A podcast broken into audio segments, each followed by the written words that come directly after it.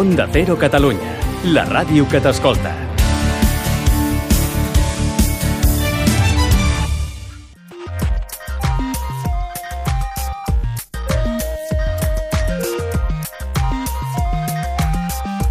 Made in Japan, amb Ramon Soler Padró.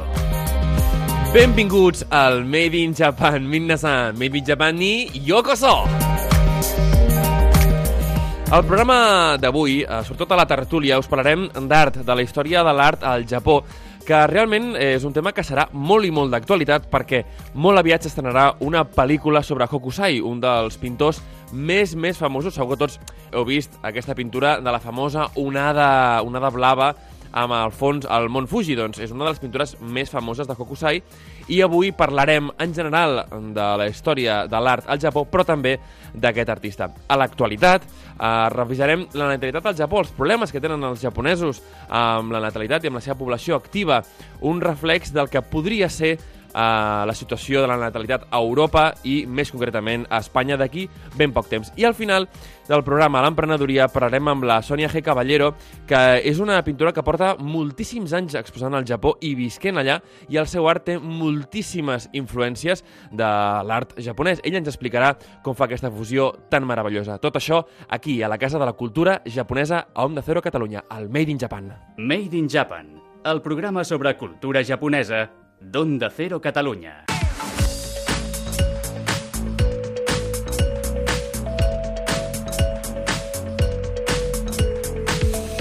I mm, comencem el programa, comencem el programa, com us dèiem, amb, uh, amb una actualitat dedicada a la demografia al Japó, dedicada a la natalitat al Japó. El Japó és un dels, dels països amb una tassa de natalitat més baixa. Uh, si repassem la població, el Japó té 127 milions d'habitants, una tassa de creixement del 18%, una densitat de població de 336 i una tassa de natalitat mmm, baixíssima. De fet, s'estima doncs, que per uh, cada dona neix 1,44 fills, això almenys al, al 2006.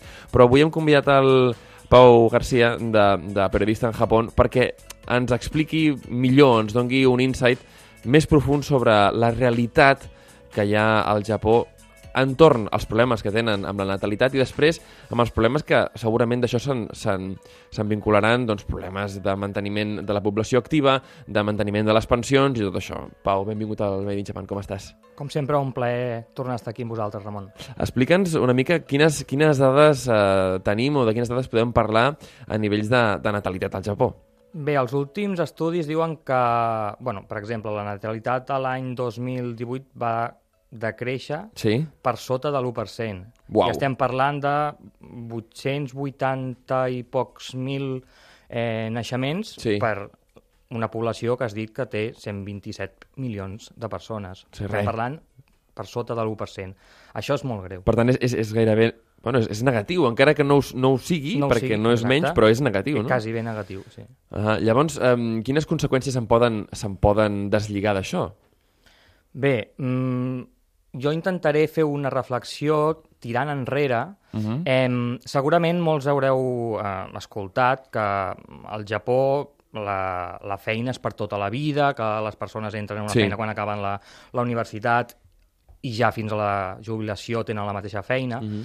Això va ser cert i en principi eh, era així després de la Segona Guerra Mundial en l'època de postguerra. El baby boom, no? El Famós. baby boom, exacte. Les persones, sobretot els homes, eh, agafaven una empresa de ben joves i fins a la jubilació eh, tenien la mateixa. Ara això ho podem desterrar, eh, segurament ja no sigui cert. Ara actualment, en el Japó, el 40% eh, dels homes i, i de, la, de la gent que treballa té feines que no són estables. Uh -huh.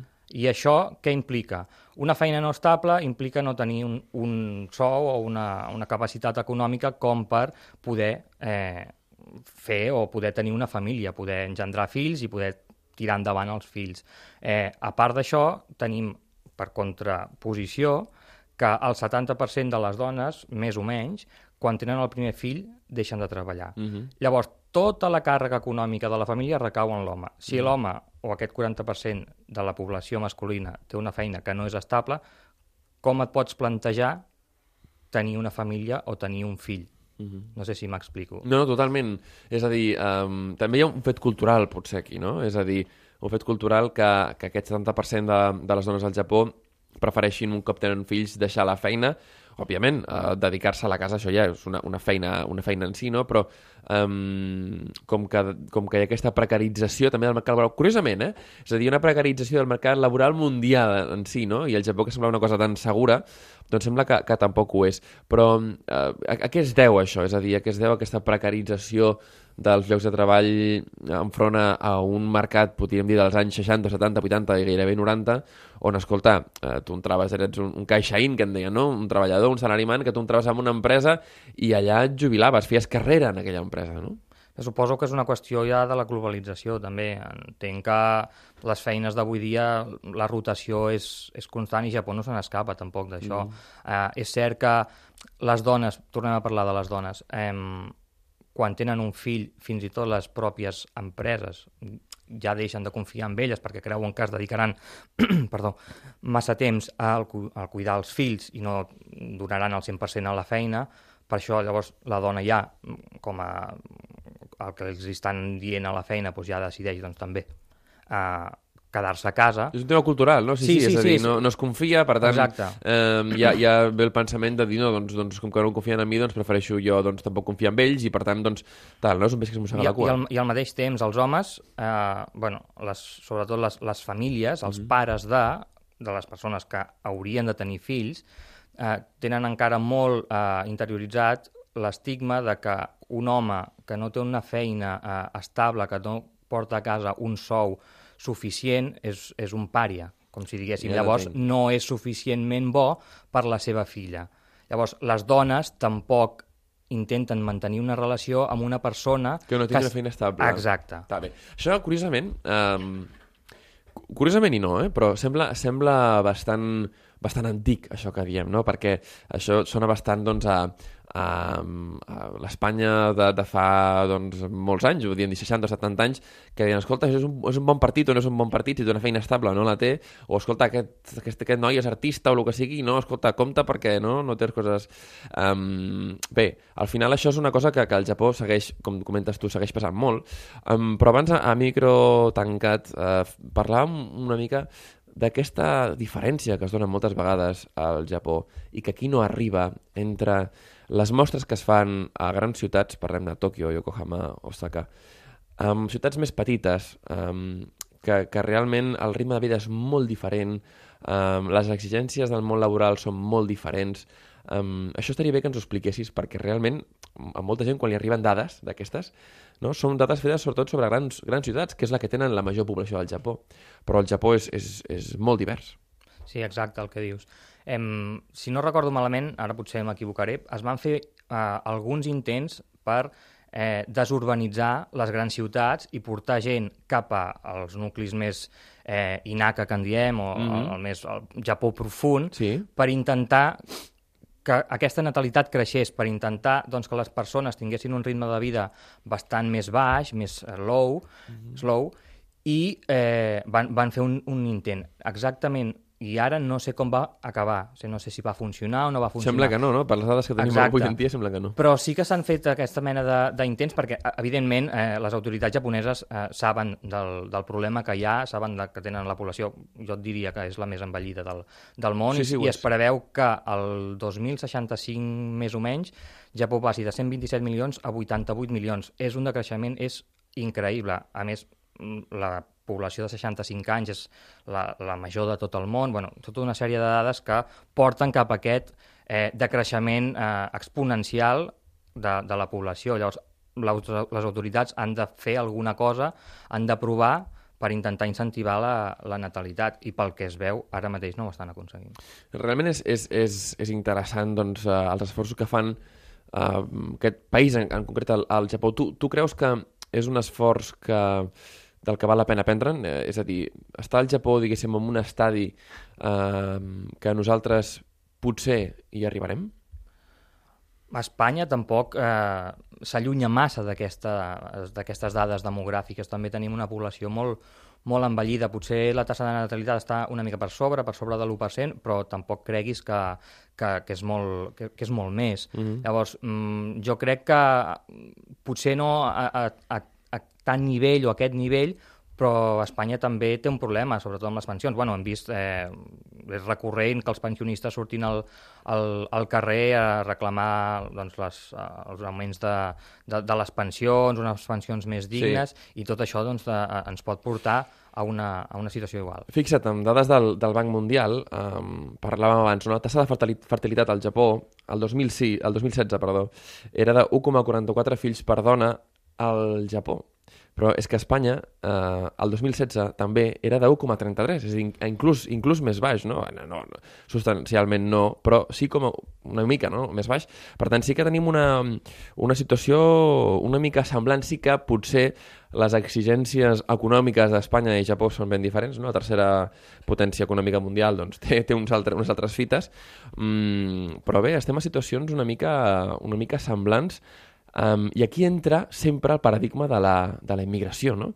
que Espanya doncs, té menys problemes dels que, dels que té el Japó amb això. Com ho, com ho veus tu, que, que bé, que tens un bloc dedicat al tema de la cultura japonesa i l'actualitat japonesa, com ho veus tu, diguéssim, que, que els japonesos hagin d'intentar adaptar-se a rebre un flux migratori que intent, intenti revertir una mica aquesta situació, que nosaltres sembla que portem millor? Doncs bé, les dades no les tinc al cap ara mateix, però sí que Japó té una tassa d'immigració que en, en cap cas supera el 5%. Mm -hmm. Jo et diria que està entre el 2 i el 3%. Mm -hmm. Això és ben poc. Eh, sempre hi ha hagut moltes, moltes traves en el passat perquè eh, persones d'altres països vinguessin a, a fer feines que les podien fer els propis japonesos, o fins i tot feines entre cometes, més precàries. Mira, 1,83 al Japó, eh? És una, és una tassa d'immigració eh, esfereïdora. Sí, sí, eh, no, no, és, és, és, és, és tremendo. Estem parlant de, de, de que no arriba el, quasi bé el, als dos milions d'immigrants eh, qualificats, parlem. Clar, no, no, i, el, i a Espanya el 2015 era un 10% i fa dos anys 9,8, mm, és a dir, sempre estem estat en un 10 o una cosa així, eh? Doncs uh, la veritat és que uh, s'hauran de fer, tornem a parlar, eh, sí. de polítiques uh, més integradores, el, el govern en aquest cas eh, japonès ja ha començat a, a intentar doncs, uh, que persones o, o treballadors uh, foranis eh, qualificats in, trobin de forma més fàcil eh, feina al Japó, per això mateix, eh, per, per incentivar la, la natalitat. Mm -hmm. Eh, veurem com, com, com, com segueix i com evoluciona, però vull dir, aquestes dues, aquestes, aquesta pota immigració més eh, creixement de la fertilitat eh, de les parelles, eh, com en vulguis dir, mm -hmm. són els dos grans pilars que, o els dos grans problemes que té ara mateix Japó eh, per intentar que el seu futur no sigui no sigui desastrós. Un, um, pot ajudar el tema de la digitalització a les empreses a revertir aquesta situació? Perquè, clar, quan analitzem el tema doncs, de, de la vida a les grans ciutats, sobretot a, a, pensant en Tòquio, Osaka i, i Yokohama, però també Kyoto i, i, i altres ciutats, veiem doncs, que realment el cost de viure hi és molt elevat. Un mira doncs, els, els preus d'un a qualsevol barri a Tòquio, no? Òbviament hi ha de més depreciats que altres, però el cost d'un lloguer d'un apartament ben petit, estem parlant d'uns 40, 40 metres quadrats o 30, que, que sobrepassa el que aquí serien uns 1.200 euros eh, o 1.300, no? Realment és, és un preu elevadíssim. Clar, aquesta situació eh, es podria revertir si doncs, algú visqués, m'ho invento, a Narita, eh, que realment no està tan lluny de, de Tòquio i pogués realitzar les seves tasques laborals des de la tranquil·litat de casa seva amb, amb, amb, una, amb una casa, és a dir, ja no et parlo amb un pis, amb una casa bastant, bastant xula doncs, a, a les afores. No? Um, aquesta situació uh, s'està posant en pràctica al Japó o, o és una cosa que de moment la gent segueix pensant que ha d'anar cada dia a la feina, perquè hi ha aquesta mentalitat de s'ha d'anar a la feina, s'ha d'estar amb els companys de feina, no? Això tan típic eh, japonès. Mm, jo crec que canviar aquest xip o aquesta forma de fer eh, serà complicat. Jo sí que sé que el teletreball o aquesta forma de treballar des de mm, estar lluny de la feina o estar a casa treballant, eh, als països eh, europeus, als països, sobretot els països nòrdics, es porta moltíssim. Però jo ve, no veig ara mateix el Japó fent aquest canvi de xip i fent que tots els eh, salarimant, es, o una gran majoria, es quedi a casa per eh, fer feina doncs, eh, fora de, de, de l'oficina. Mm -hmm. Seria una una bona forma per intentar incentivar això que parlàvem, la incorporació a empreses japoneses de noves eh, figures que vinguin de fora, noves mm -hmm. persones, eh, immigrants sobretot, eh, tornem a parlar d'immigrants qualificats, seria una forma que podria, que podria funcionar, però ara mateix jo no veig que el canvi sigui a, a curt termini. Pau, va, mullet, una recepta per uh, que el Japó augmenti la seva tassa de natalitat. Una petita recepta. Quina, quina, quina faries tu? Bé, jo... És, és molt difícil, però jo crec que s'han d'acabar amb, els, amb els prejudicis eh, heredats de, de, de fa temps. Mm -hmm. eh, les persones eh, grans haurien d'acabar amb aquest estigma de que una persona que no té una feina estable no pot ser bo per la seva filla. Tot mm -hmm. això acaba calant molt dintre de la mentalitat dels japonesos, sobretot dels homes, que ja doncs, parlem d'aquesta part de la eh, no voler tenir eh, relacions sexuals amb, amb, amb una parella mm -hmm. ja, femenina en aquest cas, eh, per això, perquè l'estigma és tant, la, la, la, la petjada social que, eh, que tenen sobre aquesta motxilla de, de, de la societat que els imposa, doncs, que mm -hmm. han de mhm. tenir una feina benestant, han de portar els diners a casa, això ja fa que molts d'ells ja decideixin doncs ja no vull tenir ni eh, relacions eh, sentimentals i molt menys relacions sexuals perquè els, a, a part els que incomoda, els, no? els incomoda i a part els hi genera molta feina, entre cometes. Ostres, ara he de, he de cortear, he, de, mm-hmm. he de seduir a una dona, eh, uf, em fa molt de pal. Llavors decideixen que, que, que, que això no, yeah. no, no ho tiraran endavant. Jo crec que ha de ser un canvi global de la, de la societat, és que si no, no, no se'n sortiran. I... Pau Garcia, doncs moltíssimes gràcies per, per aquests tips que ens dona sempre tan interessants. Recomanar a tots els nostres oients que visiteu el blog Periodista en Japó, perquè realment val molt la pena, i a tu t'esperem la setmana que ve perquè ens has d'explicar unes coses molt xules sobre els viatges al Japó. Moltes gràcies, Ramon. Fins aviat. A Onda Cero Catalunya, Made in Japan. I ja la tenim aquí, la tertúlia Izakaya. Recordeu, Izakaya, el lloc en el qual els japonesos perden la vergonya. Y ya os avanzábamos hoy que la tertulia de esta semana iba a estar dedicada a la cultura, pero artística japonesa, a la pintura más en concreto, y es que realmente eh, llegan muchísimas influencias de lo que es el ukiyo-e, eh, a, España. A España tanto por el diseño gráfico como por todos estos restaurantes japoneses que nos invaden cada día más y que todos ellos vienen decorados con estas pinturas que podríamos considerar muy tradicionales em, de, la, de la cultura japonesa. Y hoy por eso hemos querido dedicar esta tertulia a hablar de la pintura japonesa. Tenemos con nosotros a dos personas que ya veréis que os van a dar un baño eh, impresionante sobre qué es la pintura en Japón. Para empezar, queremos dar la bienvenida al doctor David Almazán, que es doctor en Historia del Arte y profesor del Departamento de Historia del Arte de la Universidad de Zaragoza. Bienvenido al Made in Japan, ¿cómo estás? Hola, pues encantado de estar en vuestro programa y poder hablar del arte japonés. Un placer tenerte con nosotros y también eh, de tener a Sonia G. Caballero, que es eh, pintora, una pintora que, aunque nacida en Madrid, lleva toda la vida en Japón, ha expuesto en galerías importantísimas en Tokio y su arte tiene una influencia japonesa tremenda. ¿A que sí, Sonia? Sí, sí, mucho gusto. Bueno, bienvenida, ¿eh? Espero que, lo pases muy bien y, luego, luego ya tenemos algunas preguntas ya más personales sobre tu arte, tu arte en concreto, pero ahora lo que nos encantaría y a nuestros oyentes seguro que les encantará es que nos deis unas pinceladas, mira, nos va perfecto, nos va, nos va súper bien esta, esta expresión, de cuáles creéis vosotros, cuáles consideráis vosotros que son eh, los artistas japoneses más importantes o más influyentes eh, para lo que al final ha quedado de, ese arte. Si te parece, David, empezamos contigo. Bueno, es muy difícil tratar de, sintetizar todo el arte japonés. Eh, no existe un arte japonés igual que no existe pues, un arte europeo, es distinto lo que hacían los romanos, el románico, el gótico, pero si tuviésemos que hacer una visión panorámica, veríamos que hay unas características comunes y que el japonés ha sabido a través del arte mm, representar muy bien la naturaleza y la relación del pueblo japonés con la naturaleza. Y ya mm. dentro de, ese espíritu, pues podemos ir a la prehistoria, podemos ir a los templos sintoístas, pero con el pincel en la mano destacaría a dos pintores. Uno que los japoneses considerarían pues como, como Velázquez, el gran pintor, el más famoso, el más prestigioso, que sería un monje budista zen del siglo XV llamado Sesu que pintaba en blanco y negro, que pintaba paisajes a la tinta y que representa la tinta esencia, digamos, de, de la pintura clásica. Por contra, también quiero destacar al gran Hokusai, al maestro del, de, de, de, ukiyo-e, Ujú. que ya con color y con un tipo de pintura más popular, pues llegó también a ser uno de los artistas cumbres de la historia del arte de Japón.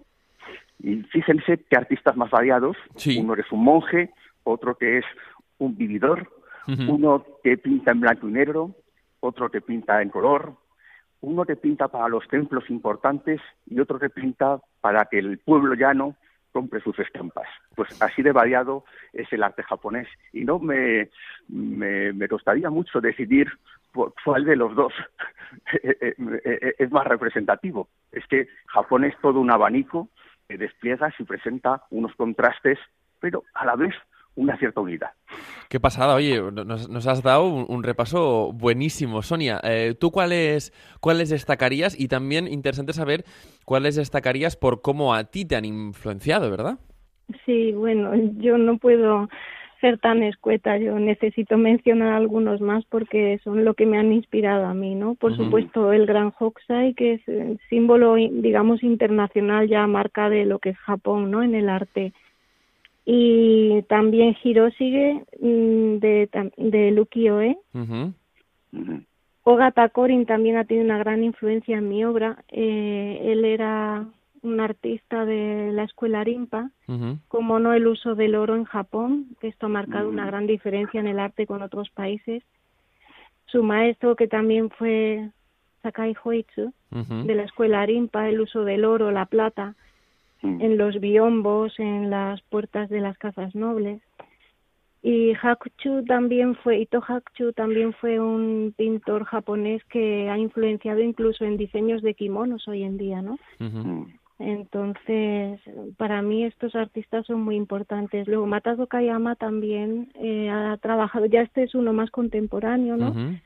Pero también ha trabajado incluso con diseños con BMW y otras empresas. Entonces, Vaya. bueno, Qué interesante. Oye, curiosamente, eh, esto, esto que comentas nos va, nos va súper bien para tener en cuenta el hecho de que en Japón el arte se aplica, o el arte pictórico, por, por así decirlo, se aplica a casi todo, ¿no? Y sobre todo, em, Mm. eh, algo que fascina muchísimo al público occidental em, es que en, en Japón el arte se aplica a objetos cotidianos. Eh, Mm. Véase, pues, yo qué sé, una, una caja pues, que está lacada, pero que además tiene eh, pues, un, un dibujo de ¿no? un cerezo, de un ciruelo o de, un, o de una, una berrapaz, ¿no? Em, ¿Cómo veis vosotros, eh, David, podrías quizás comentar Sí. tú esta parte, em, el hecho de que se le da, tan- se le da tantísima importancia al decorar, eh, pero con pintura, absolutamente, absolutamente todo, ¿no? Mm, Esta es una gran observación. Yo creo que una de las características del arte japonés es también su apego a la vida. No son Mm. objetos para meter dentro de una vitrina, son todo objetos que tienen un sentido y una utilidad. Eh, aquí a veces lo vemos casi como si fuese una obra de orfebrería, pero Mm. a veces la pequeña guarda de un sable, de una katana, la suba, pues estaba hecha pues para no cortarse la mano en el combate, pero ciertamente está al nivel de una joya eh, moderna eh, y así la valoramos nosotros en nuestros Sin, museos. sin duda, sin duda. Bueno, mira, hay un anticuario famosísimo aquí en Barcelona que, que tiene una colección de subas increíbles y, y- y de, y de sables y de armaduras, ¿no? Realmente se Claro. consideran obras de arte. Exacto. Y en, en parte, eh, cuando el arte occidental es descubierto, eh, perdón, el arte japonés es descubierto eh, en Occidente, también en Barcelona. Me gustaría recordar que la primera gran exposición universal que se hizo en nuestro país fue en Barcelona en el año 1888 Ujú. y que ahí se vendían estampas ukiyo-e, pinturas, jarrones y que se vendió todo. Japón fue un gran éxito y estaba tan de moda en el siglo XIX como ahora. Sí, el Pero japonismo famoso, ¿eh? El, famoso japonismo, exacto. Y todos los artistas coleccionaban estas, esta- estos objetos. Son objetos que eh, justamente eh, ya no tenían ningún uso cotidiano eh, allí, en Japón. Japón se había modernizado había comenzado a transformarse en una gran potencia. Habían dejado de utilizar algunos utensilios que aquí en Occidente fueron redescubiertos como una especie de faro para los artistas que sin duda influyó muchísimo en el modernismo, en el arte del cartel, en el diseño de modas. Y eso yo creo que es consecuencia en parte por eh, eh, eh, el gran recorrido que los japoneses habían hecho en aplicar el arte a la vida. Aunque me estoy excediendo en la respuesta, quiero también dar una idea más. Adelante. Japón es una nación que ahora que vivimos en el mundo del Internet y que sabemos la importancia que tienen las imágenes, Japón había desarrollado un sistema sencillo y barato de transmitir imágenes mediante el grabado en madera. Es decir, que no todo el mundo tenía que saber dibujar como Hokusai. Claro. Pero Hokusai hacía libros, libros baratos con dibujos, y cualquier artesano del país podía tener delante de sus ojos las olas, las espumas del oleaje de Hokusai y llevarlos a las lacas, a los kimonos. Es decir, que el efecto de un artista se multiplicaba y se difundía por toda la industria artística del país gracias a la eficacia de la silografía japonesa, del arte de hacer libros grabados en. Qué interesante esto que nos, que nos explicas realmente, porque eh, en Japón se, tiene muchísima importancia. Además, eh, dabas esa, ese, ese, bueno, esa pincelada o, ese detalle de cómo influyó en la cartelería del siglo XIX, esa cartelería novecentista mm. que, que, que, tan de art ¿verdad? Que, que, hoy en día vuelve a estar tantísimo, tantísimo de moda. Pero ya que nos hablas del tema del, del oleaje, de las espumas, eh, yo revisando la, la colección de, de Sonia, em, tiene muchísimo, muchísimo de oleaje, muchísimo de espuma. Em, Sonia, ¿cómo influye eh, toda esta temática del mar, toda esta temática japonesa de la ola, del nami, en, tu obra? Porque claro, tú eres una, una, una pintora contemporánea, una artista contemporánea eh, española, pero que ha vivido toda esa influencia eh, japonesa, ¿no? Por una parte, ¿cómo te ha influenciado a ti el mundo del mar japonés? El mundo del mar japonés no, no del día a día, no de allí, sino el mundo del mar japonés representado por artistas japoneses. Y también cómo te ha influenciado la forma de hacer arte japonés porque tú conoces esa forma de hacer arte a la japonesa, más allá de lo que nosotros podamos interpretar de una obra japonesa, pero hay una forma de hacer arte, ¿no? Y sería interesantísimo que también nos cuentes cómo se hace arte en Japón, ¿no? Sí, bueno, yo creo que es necesario, es como ha dicho el profesor, es una convivencia con la naturaleza, ¿no? O sea, el japonés expresa, como tú has dicho muy bien, las olas del mar, eh, pero no solo las olas del mar, un cerezo, van en continuo eh, digamos, mm, paralelismo con las cuatro estaciones del año, ¿no? Entonces utilizan eh, los colores para expresar, pues incluso cualquier venta de, de productos que hagan en la, en la estación que, que lleve en ese momento, ¿no? Si están en otoño, pues representan las hojas de momiji, si están en primavera, las de sakura. Entonces, vivir con todo eso eh, y ya no solamente en lo que es el comercio, sino vivirlo realmente en lo que es la ciudad, las calles llenas de flores o los árboles rojos, o sea, es, es maravilloso, ¿no? Poderlo llevar al arte. Dentro de, de, lo que comentábamos, dentro de lo que comentábamos hace un momento, me, me sorprende realmente eh, esto que los dos decís, ¿no? estáis de acuerdo en ello, en que el japonés representa muchísimo el ahora y el, y el paisaje, ¿no? El ahora y el paisaje. Mm, em, y también, eh, un poco durante la época del siglo XIX y tal, representaba mucho a, personajes famosos, ¿no? Tanto artistas de, de, kabuki como artistas de no, o, guerreros de, la época Sengoku, ¿no? De la época de las guerras civiles. Em, ¿Por qué mm, cuando hablamos de arte japonés no hablamos de temas tan personales como podríamos eh, estar hablando cuando hablamos de arte español, por ejemplo, ¿no? ¿Por qué no vemos a, tan representada a la amada o no o, a esos padres o a esa no, sé si me, si, me, explico no es tan no es tan personal en ese sentido sino es mucho más relacionado con la naturaleza y con el momento ¿por qué se da esa diferencia? es un poco eh, complicado quizás responder con, con, acierto y rapidez a la pregunta, pero en mi opinión, eh, un poco la, la, mente que tenemos eh, los occidentales divide el mundo claramente en dos unidades. Una somos nosotros mismos, que estamos convencidos de que yo soy yo, y, luego está el resto del mundo.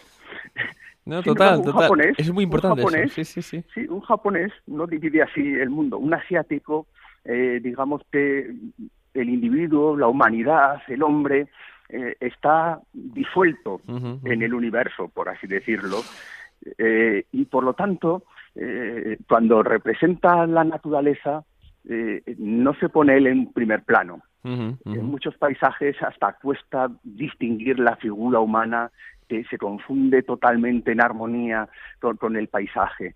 Y cuando escriben una poesía, pues tienden también a no comenzar diciendo yo siento dos puntos, lo que sea, sino que ven que una rana salta en el agua, que una flor de cerezo cae al suelo, y esos pequeños, pequeños detalles de la naturaleza eh, son suficientes porque tienen una, una educación estética y sentimental pues muy desarrollada, son suficientes pues para componer pues los grandes poemas de la lírica japonesa. Así que la principal diferencia sería que, el japonés no pone, no antepone eh, a, yo, ¿no? el yo eh, eh, en su visión del mundo en un primer plano.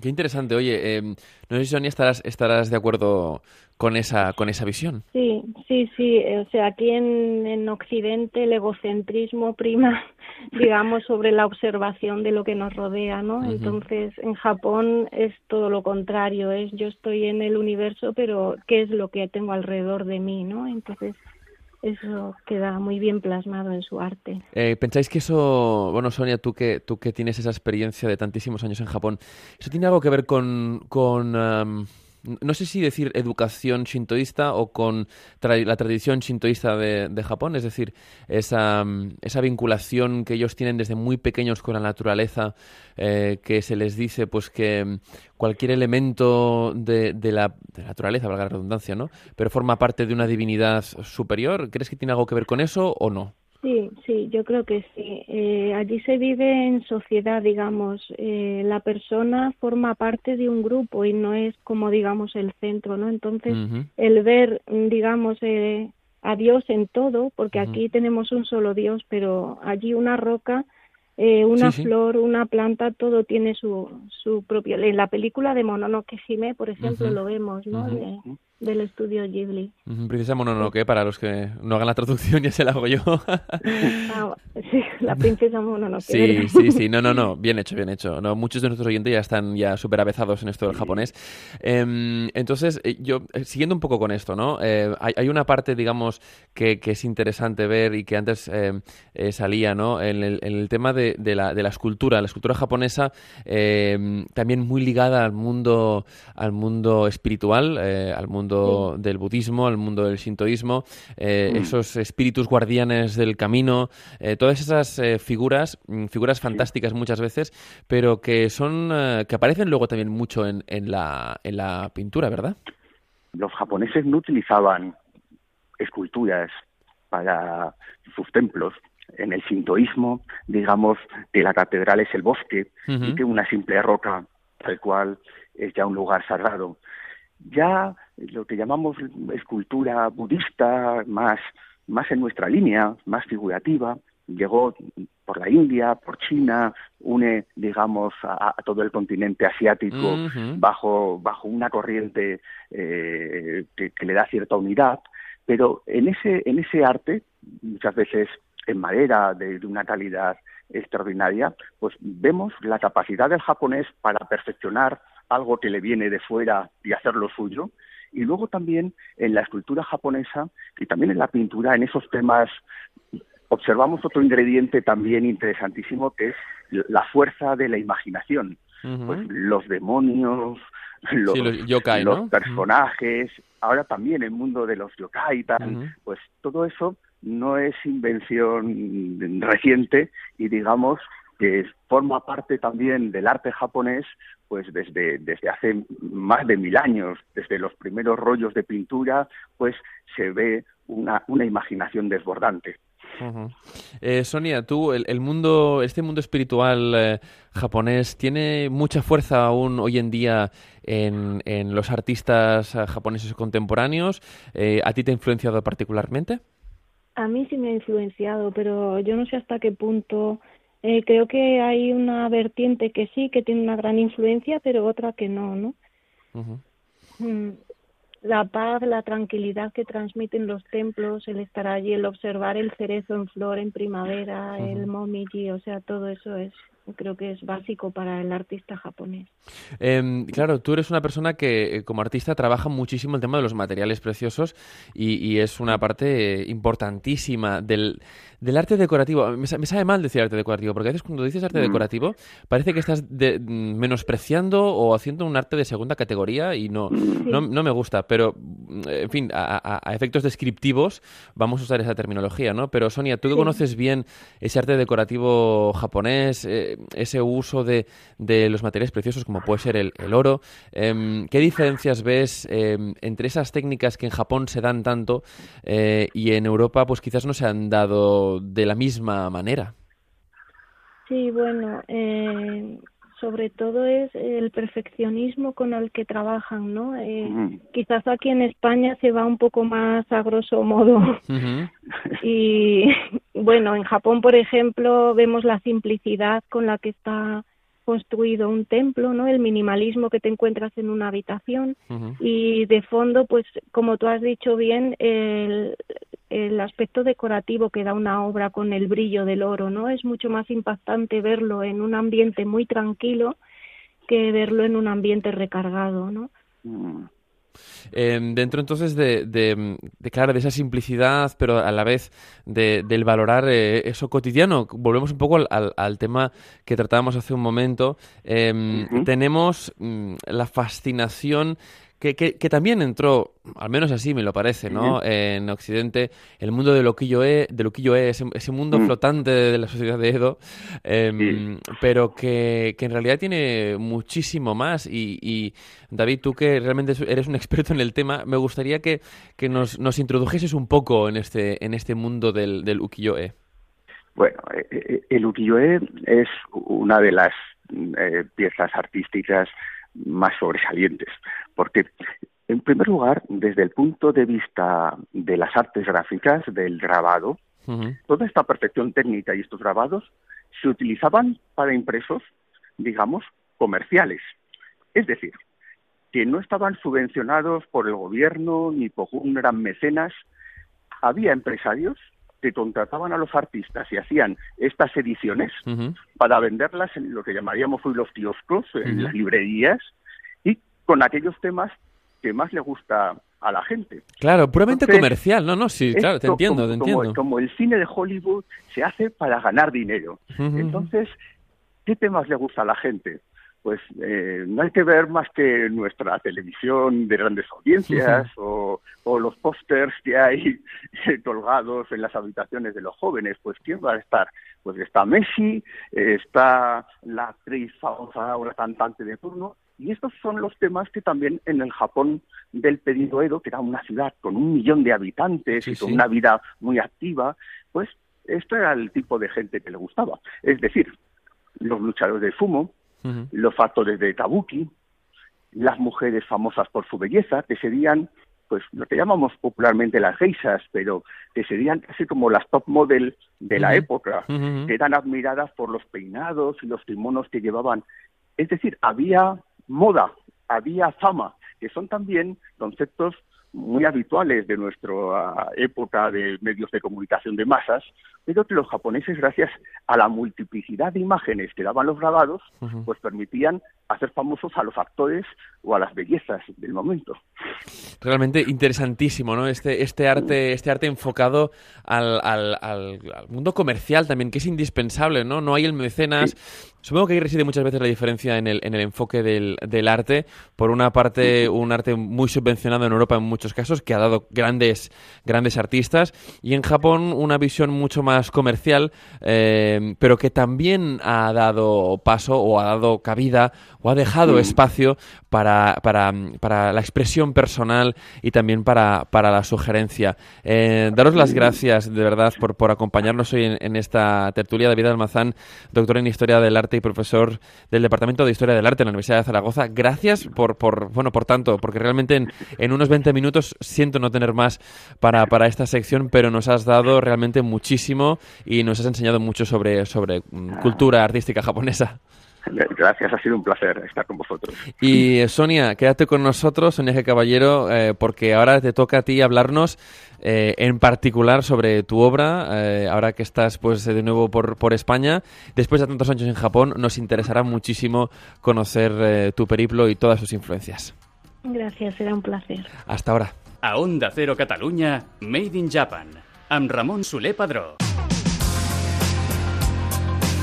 Y enfocamos ya la recta final del Made in Japan de esta semana con, con Sonia, que, que, bueno, sigue, sigue acompañándonos ahora en esta sección de emprendimiento que sabéis que siempre la, la, dedicamos a descubrir aquellas personas que hacen posible el intercambio cultural entre España y Japón y claro, esta vez pues vamos a seguirlo dedicando al arte y es que eh, Sonia G. Caballero es una pintora que, como ella, ella misma os explicaba hace un momento, ha dedicado gran parte de, su vida a exponer eh, y a trabajar en Japón. Eh, hoy tenemos la, gran oportunidad de poder entrevistarla después de que nos haya dado todos esos buenos tips culturales y, y, sobre el arte japonés en, en general. Sonia, bienvenida de nuevo, sigues con nosotros. Sí, aquí estoy, gracias. Oye, primero de todo, comentar lo interesantísimo que es eh, saber que hoy en día trabajas con, con, materiales preciosos como el oro, el platino, el cobre. Oye, eh, ¿cómo, cómo has llegado a este punto? no Es realmente impresionante. Bueno, a mí desde muy pequeña el arte siempre me ha apasionado. Eh, de hecho, los domingos los pasaba con mi abuelo en los museos de Madrid, o sea que Vale. Me he criado entre los más grandes. Uh -huh. eh, luego fui a Japón a vivir y bueno, pues es impresionante cuando tú ves esas obras en in situ, eh, el brillo del oro, mmm, por ejemplo, en los trabajos de la escuela Rimpa son uh -huh. los que más me han impactado y son los que más me han influido, ¿no? Uh -huh. También obras como las de Urushi, la laca japonesa con. Shibata Sessin son impresionantes como utilizan los pigmentos de oro, polvo, y los acabados que quedan, ¿no? Entonces es imposible si te gusta el arte decir yo no quiero probar esto, ¿no? Claro, no. Eh, oye, eh, esto es algo que, que realmente no sucede en, en, el arte quizás europeo, ¿no? Esto de usar no. metales preciosos para, bueno, para una obra pictórica. Sí, sí, sí, es impresionante. De hecho, Klim, que es, digamos, sí, sí. el máximo exponente en el uso de oro en Europa, tiene una enorme influencia de Ogata Corin, su árbol de la vida, procede uh -huh. de un, una inspiración de una obra de, de Corin que uh -huh. se llama Ciruelos Rojos y Blancos. Uh -huh. eh, sí, entonces es impresionante. Oye, realmente, bueno. claro, tú te nutres, eh, ahora comentabas, ¿no? Ogata Korin, después Hokusai y Zeshin. Hemos hablado hace un, un rato de Hokusai, ¿no? Pero eh, sí. realmente, ¿cómo, ¿cómo, digamos, influencian estos artistas japoneses tu, tu, obra? Para alguien que la, que la vea por primera vez, ¿no? ¿Dónde se reconoce esa influencia, eh, por ejemplo, de Hokusai o Zenshin? O, bueno, Korin lo acabas de comentar, ¿no? Sí, en Corin, por ejemplo, tengo un árbol que se llama el árbol de los deseos. Este es el, eh, la obra que ha dado lugar a la línea de joyería, ¿no? De alta uh -huh. joyería. Uh -huh. Los frutos de este árbol son las joyas, que son medallones. Uh -huh. Entonces, este sí tiene el origen en el ciruelos rojos y blancos de, de Ogata Corin. De Hokusai, por ejemplo, eh, tengo una influencia importante en una obra que se llama Eclipse. Uh -huh. eh, esta obra utiliza también sobre todo el Utsuroi. Utsuroi es uh -huh. la utilización de la luz y la sombra, ¿no? Digamos que es encontrar la poesía que hay entre ambas y plasmarla en una obra. Entonces aquí también tengo de eh, la ola japonesa, no la no la famosa conocida, y otra que no es tan conocida de él. Eh, esta sí se nota influencia. Esta, esta obra concretamente. La segunda, ¿quieres decir la que. ¿El de Hokusai quieres decir? La que es, es como mucho más curva, que está en, eh, que está en un templo, de hecho. Em, recuerdo una, una, vez estuve en, en, eh, el museo de Hokusai, no recuerdo cuál era el, pueblo, pero era un pueblo súper perdido por ahí. Y, y, en uno de los templos de aquel pueblo estaba aquella, aquella, famosa, aquella famosa ola, ¿no? Sí, sí, sí, sí. Sí, es impresionante. En esta obra que te comento, por ejemplo, es la fusión de tres artistas, ¿no? Están eh, la técnica de Urushi, del, del, grabado de olas en el mar, y esta es de Sessing, ¿no? Y luego está también la ola esta de Hokusai que te comento, y de Hiroshige también hay en el Monte Fuji. Es una obra muy bonita porque es toda en blanco y negro y, y plata, ¿no? Describes tu, tu, técnica, esto me ha gustado mucho, como una, una técnica propia, eh, con el estilo, a ver si lo digo bien, ¿eh? Coding Haku Oil, o sea, una mezcla, ¿no? Coding Haku Oil y Neonaturalism, ¿no? Em, ¿qué, qué, significa un poco para que, claro, eh, nuestros oyentes se puedan situar eh, en cuáles son las técnicas ¿no? que, que infunden tu arte? A ver, pues el Coding Oil es una técnica que he desarrollado a partir del uso del platino, ¿no? Eh, utilizo platino sobre relieves, sobre todo de troncos de árboles, y el urushi, que es el lacado japonés tradicional, eh, hago como una fusión con el platino y hace como un envejecido, da unos relieves preciosos, o sea, el, el resultado es impresionante. Em, continuando con, con, el tema de, de, tu obra, tú has expuesto durante mucho tiempo en, en Tokio. Em, realmente has vivido el mundo del arte en Japón como, como pocos artistas españoles. Eh, cuéntame un poco también, que creo que es interesante de cara al oyente, tu experiencia em, en exposiciones en, en Japón, eh, cómo recibe el japonés el arte extranjero, que eso también es interesante, y qué cultura mm, del arte tienen en Japón, porque algo que sorprende muy gratamente es que el japonés se pasea mucho por las galerías de arte. Sí, bueno, eh, te comento primero sobre las exposiciones, ¿no? Eh, mi primera exposición fue en la Embajada de España, fue en el año mm, del 400 aniversario de Relaciones España-Japón fui seleccionada entre artistas españoles y japoneses que hacían exposiciones pues de, de, fotografía, de obras de arte, pintura, etcétera, en, tanto en la embajada de Japón aquí en España como en la embajada de España en Japón. Entonces allí hice una exposición con todas mis obras, una sala de 400 metros y fue, digamos, el comienzo, ¿no? Eh, al ser una obra que está fusionado el arte europeo y el japonés, porque son 20 años viviendo allí, entonces la influencia es inevitable, como yo digo, ¿no? Eh, después de esta exposición, pues empecé a exponer en Bunkamura. Bunkamura es una galería, eh, es un edificio enorme, es, Bunka significa cultura, y, Mura es como pueblo, ¿no? Entonces ahí se reúnen museos, galerías, cines, teatros, hay de todo. Y bueno, allí he hecho ya cinco exposiciones, la última fue en septiembre este año, que era el 30 aniversario de la galería. Y bueno, pasaron pues más de 4.000 personas en una semana. Toma. Sí. Toma. Oye, claro, entonces, eh, continuando ¿no? con, lo que, con lo que hablábamos, ¿cuál es tu impresión em, de cómo recibe el público japonés a, a, una, a una artista, en este caso española? Bueno, en mi caso he tenido muy buena aceptación y la verdad es que es muy grato. Sobre todo, eh, yo tengo siete colecciones. Bueno, ahora estoy con otra nueva, pero en principio hasta ahora lo que he expuesto son siete colecciones. Una de ellas es todo, pues, eh, la colección platino en la que utilizo el Corin Haku Oil eh, hay muchos árboles de wisteria, ¿no? Y recuerdo eh, las japonesas, por ejemplo, me dicen, o sea, ir a exposiciones tuyas es como visitar un templo antiguo, ¿no? Vaya. Este tipo de comentarios, la verdad es que te llegan porque mi intención al pintar es esa, ¿no? Eh, hacer encontrar a la persona su propia esencia, eh, su paz interior, cuando, como cuando observas una puesta de sol o algo precioso. Es un concepto muy japonés esto, ¿eh?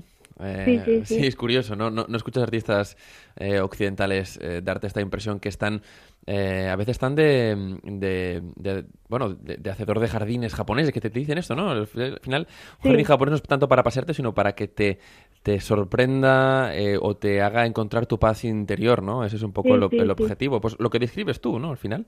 Sí, de hecho una señora me dejó en un libro escrito que ella iba en silla de ruedas, me comentó y me dio las gracias porque le traje el parque a la galería Vaya. donde ella no podía ir. Entonces, Vaya. este tipo de comentarios, la verdad es que te llegan, sí. Vaya, oye, que, que, que no sé, que, que, que bonito, ¿no? Que recibir este, este feedback del, del público. Además, Sí, eh, repasando un poco, un poco tu obra, eh, realmente es, es curioso ver a, a una española hacer cosas tan, tan eh, esencialmente japonesas, ¿no? Porque realmente, pues, estos, eh, est- esta técnica del, del lacado, yo no la he visto jamás en, en una, en una artista occidental y realmente es una especie como de, realmente de fusión, ¿no? Entre lo que es Sí, la, la pintura occidental y la, y la pintura tradicionalmente japonesa. Cuéntame el tema de los medallones, porque es algo que realmente tiene mucha fuerza en tu, en tu obra y, y creo que hay que haya un poco más de lo que, de lo que nos has explicado. Sí, verás, eh, esta obra, eh, en principio, cuando la creé, era una fusión de elementos eh, típicos de la cultura japonesa. Por ejemplo, tiene el tori, que es la puerta donde te indica que entras a un lugar sagrado. Está el mar, que es como la posibilidad de entrar a cualquier persona del extranjero que quiera venir. Luego también está el Odoji-san, es como las figuras estas de piedra, que son como los guardianes del camino. El tronco del árbol de, de esta obra es inspiración directa de la obra de Ogata Korin, ujú, de sus cerezos rojos y blancos, ¿no? Es la forma del río. Entonces, eh, los deseos, digamos, son como espirales que suben desde el tronco hacia el árbol y caen en- por las ramas en forma de fruto. Entonces, estos, estos frutos son como los omamori japoneses. Omamori significa eh, protección, digamos, aquí en España sería más bien como tipo amuleto, ¿no? La cruz que nos protege para los cristianos, etcétera. Entonces allí los japoneses compran los omamoris en los templos y son para distintas cosas, para la salud, para el dinero, el negocio, el amor. Entonces, eh, mis deseos tienen colores. Eh, los últimos que he trabajado con Ernest Oriol, que es un joyero a nivel internacional, reconocido en España, es uno de los mejores joyeros de España. Él ha hecho los últimos medallones, luego yo los he terminado. Y estos pues solamente van en azul y en rojo, nos hemos centrado ya en dos colores. ¿Que ¿Tiene algún significado especial, digamos, este, este acá y este a hoy, estos colores rojo y azul? Bueno, el rojo se supone en un principio, como hice todos los colores, el rojo se supone que es para el amor, pero no solo el amor mm, de persona a persona, sino encontrar el amor en la vida, en todo lo que haces, en todo lo que te rodea. El azul, digamos que es mi color preferido, ¿no? Es el que es como mi sello que está en todas mis obras, entonces ese, digamos que recoge todos los significados. Oye, y para, para ir terminando, eh, Sí. tu serie de Nami, de, de olas, es, es realmente increíble, la recomiendo desde aquí todo el mundo, se puede visitar a través de- del Instagram de soniagcaballero.art. Es Sí. realmente impresionante, es muy orgánica, es eh, muy real, es muy real, ¿no? Eh, pero realmente es que parece, ¿no? Que estés, que estés eh, el agua espumosa, ¿no? De, de- que, Sí. que queda después de, de una tormenta marítima. Pero me sorprende, más allá de que realmente la pieza es magnífica, tu forma de firmar, porque firmas en cuadro, que es Sí. eh, la típica firma japonesa de artista japonés, el, en sello, ¿no? Pero, Sí. pero mm, que en tu caso em, tienes eh, la, la G es una especie como de espiral, ¿no? Que usas. Eh, Sí. Cuéntanos esto un poco porque, bueno, supongo que también tiene, tiene su, su qué, ¿verdad? Sí, eh, esta es la colección Sumi, es la que presenté en el 2017 en Bunkamura, en diciembre. Y bueno, el sello este es el típico sello japonés con el que firman los artistas, ¿no? Eh, es un sello de piedra, de mármol, tallado a mano, ese lo tallé yo. Vaya. Y hice pues la espiral que digamos que es mi símbolo, ¿no? Sí. Y em, el, el tema de la, de, la, de, la, de la ola, ¿tiene para ti algún significado especial? ¿La espiral tiene algún significado especial? Porque mm, en toda, en toda tu obra, e- este- esta forma, ¿no? La, la espiral aparece en todas partes y realmente, pues mm, supongo que para ti debe tener algún tipo de trascendencia. A ver, eh, la espiral es un patrón que se repite eh, en el microcosmos y en el macrocosmos, ¿no? Entonces, eh, encontramos espirales en las galaxias, en las olas del mar, en el ADN. Digamos que todo el universo eh, tiene espirales, ¿no? Entonces, para mí la espiral es el símbolo de todo, ¿no? Las espirales son flores, son olas del mar, son deseos. Mm, digamos que esa es la explicación, ¿no? Sí, realmente, ¿no? Es- Eso es verdad, lo explica todo el mundo, ¿no? También en, en las artes marciales el Aikido, famoso, ¿no? Que se, se inspira en, la, en la espiral, dicen que, bueno, que forma parte, es la forma esencial de, de, casi, de casi todo. Oye, para acabar, háblanos un poco de, de- de este libro que tienes ahora entre manos. Sí, pues mira, es un libro, está basado en las clases que, que di en Montessori, ¿no? Me gustaría me gustaría compartir la experiencia de enseñar arte en Japón en la escuela esta de Montessori que te digo. Este libro recoge mis mejores clases y selecciona una serie de proyectos para que el niño desarrolle su propia creatividad. También trato aspectos de una cultura milenaria, un idioma lleno de matices y una filosofía de vida zen. Tratamos temas pues como el, el ikigai, ujú. lanzo una pregunta en el libro como eh, ¿y si el ikigai del niño está en el arte, no? Es- Creo que es algo muy bonito, ¿no? Y luego también, pues, eh, conceptos como el wabi-sabi, sobre todo en esta época en la que todo es usar y tirar. Sí, todo tiene que ser nuevo, ¿eh? Porque si no, no, no arreglamos nada. Sí, sí, encontrar, digamos, la belleza en lo viejo, ¿no? En lo antiguo, en lo que algún día fue esplendoroso, creo que eso es algo maravilloso que deberíamos de, de considerar, ¿no? Y bueno, también trato temas como el kokoro komete, que esto es algo muy japonés, es eh, trabajar las cosas desde el corazón. Creo que esto en España eh, no siempre lo encontramos. Mm, a veces la gente me pregunta, ¿no? ¿Qué es lo que en Japón atrae tanto? ¿Por qué los japoneses son tan respetuosos? Creo que es un- una congruencia de elementos, ¿no? Entre ellos está el Ichigo Ichige, el Kokoro Komete, el... Sí, hay varios aspectos que... Bueno, la congruencia, llevan- ¿no? Yo creo que lo, lo- lo más importante que has, que has dicho, hay una palabra, ¿no? Que nosotros conocemos Sí. muy bien, la congruencia, la congruencia, el decir, oye, Sí. hago esto porque realmente creo en ello, eh, Sí. y te respeto a ti porque debo respetarme a mí mismo, entonces, bueno, una serie de cosas que realmente aquí nos atraen muchísimo. Bueno, est- estás en la segunda temporada del Made in Japan, un programa que realmente ha nacido de la fascinación que, que suscita en, en- la gente en general la cultura, la cultura japonesa y personas también como tú que, que, bueno, que han decidido o, bueno, la vida les ha llevado por el camino de unir estas dos, estas dos culturas y de seguir, en fin, en seguir eh, esa didáctica que llevas tú ahora, pues con esta, con este nuevo libro que traes entre manos. Eh, ¿Tenemos un, un título que podamos, que podamos dar? Sí, es el arte japonés, Acercando el arte japonés y la cultura a los niños. Acercando Son proyectos... ajá, el sí. arte japonés y la cultura a los niños, ¿eh? Sí, son proyectos de arte donde enseño arte japonés y técnicas japonesas aplicadas a proyectos que pueden desarrollar un niño. Maravilloso, Sonia. Pues Sonia G. Caballero, eh, ha sido un placer tenerte en el Made in Japan. Gracias también por estar con nosotros en la, en la tertulia antes y sobre todo por eh, darnos esa, ese conocimiento tan profundo que tienes del arte japonés. Ya no solo por un conocimiento puramente de, bueno, de lo que es la información y, y los datos, sino también por haberlo vivido tan de cerca y porque a la vez nutre el que es tu arte. Enhorabuena y muchísimas gracias. Domo arigato Gracias a gozaimashita. Made in Japan, el programa sobre cultura japonesa d'Onda Cero Catalunya.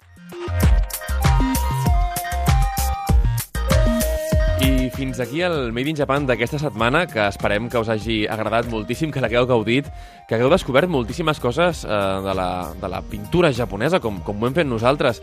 I és que molts dels tips que ens han donat els, els nostres convidats d'avui realment no els coneixíem i hem descobert moltíssimes coses, des de eh, l'art prehistòric fins a l'art contemporani que es fa avui en dia al Japó i que ens arriba amb artistes com bé, com la que hem conegut avui, com la Sonia G. Caballero. A tots vosaltres us desitgem que passeu un molt bon cap de setmana i ens retrobarem tots d'aquí a una setmana al Made in Japan, a la Casa de la Cultura Japonesa. Mataraishu! Tens moltes maneres d'escoltar Made in Japan. A l'aplicació d'Onda Cero Catalunya i al nostre web, en directe els dijous a les 8 del vespre. A la carta, sempre que vulguis, a través del podcast disponible a ondacero.es barra Catalunya. i a l'FM els dissabtes a les 6 del matí.